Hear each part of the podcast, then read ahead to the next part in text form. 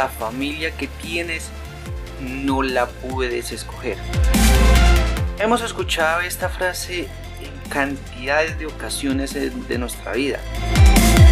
Nos la, ha dicho nuestra mamá, nuestro papá, sin número de gente. Y están consejos que nos dan en el momento en el que hay alguna discusión familiar. Y sí, es cierto, la familia que uno tiene no la puede escoger. Porque uno no decide quién lo va a tener a uno.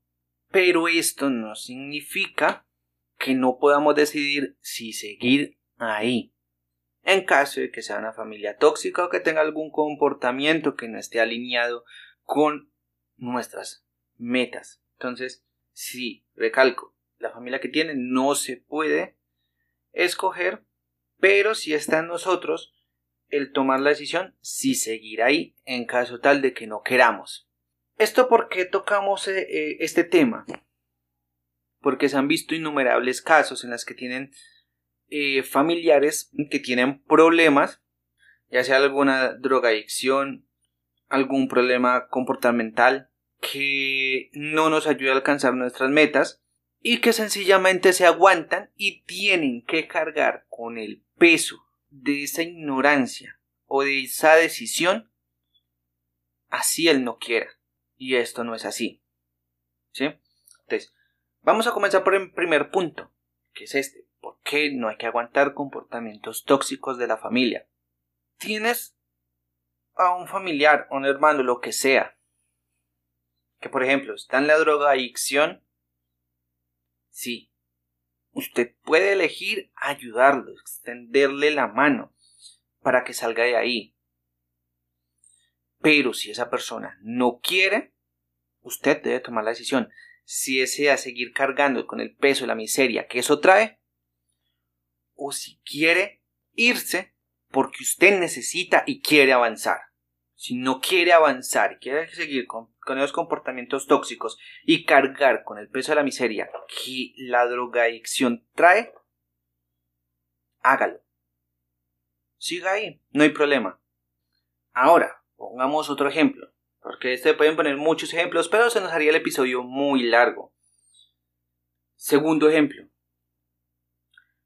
Tienes un familiar, papá, mamá, hermano, hermana, tío, lo que sea, que solamente te busca cuando tiene momentos difíciles o cuando necesita algo. ¿Sí? No tiene por qué estar ahí. Si esa persona no lo valora cuando tiene momentos buenos y solamente están ahí para drenar nuestra energía y para llevarse los recursos y no ayudarnos, no apoyarnos, también tenemos la decisión de no seguir apoyando eso y tomar la decisión de irnos. Que a esa persona no le gusta, o cambia o se va. Cambia o se va. Así de sencillo. Igualmente, como le dije en el punto anterior, si no quiere, si quiere seguir aguantándolo, o que por el cuento que por la familia se hace todo, siga ahí.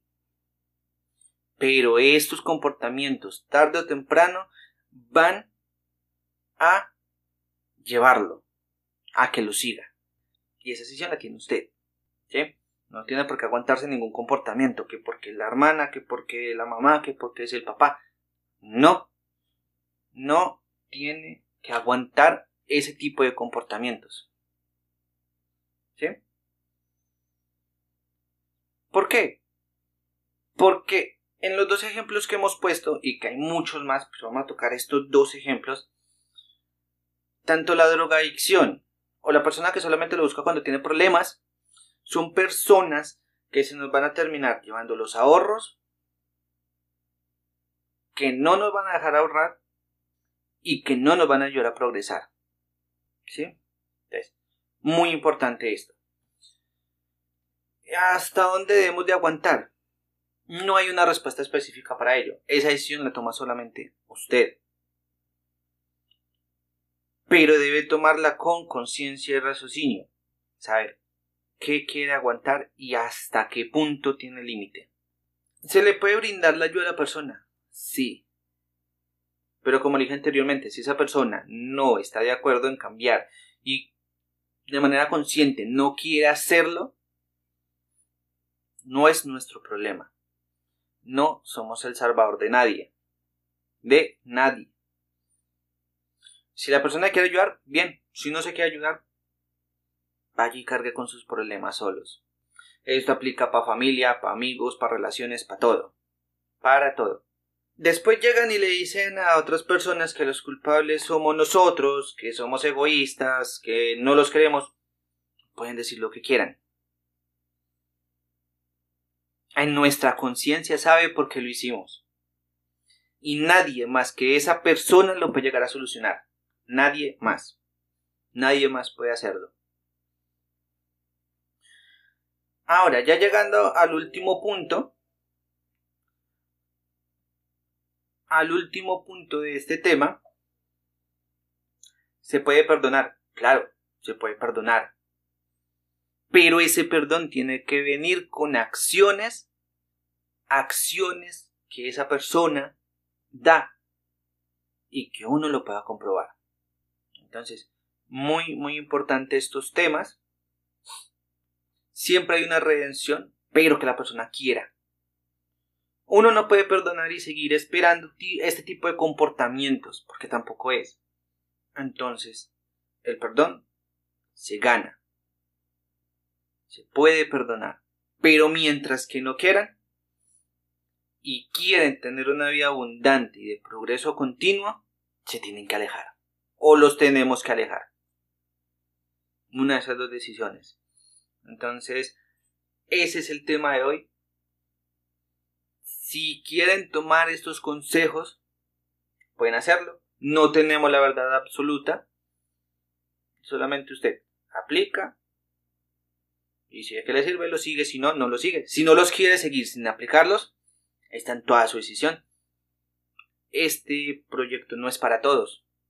Solamente para quien está alineado con la filosofía y quiera aplicarlos y vea que se puede solucionar. Entonces, déjame aquí esta, esta reflexión les recuerdo nuevamente, la familia que se tiene no se escoge, pero si está entre nosotros, escoger si queremos seguir ahí.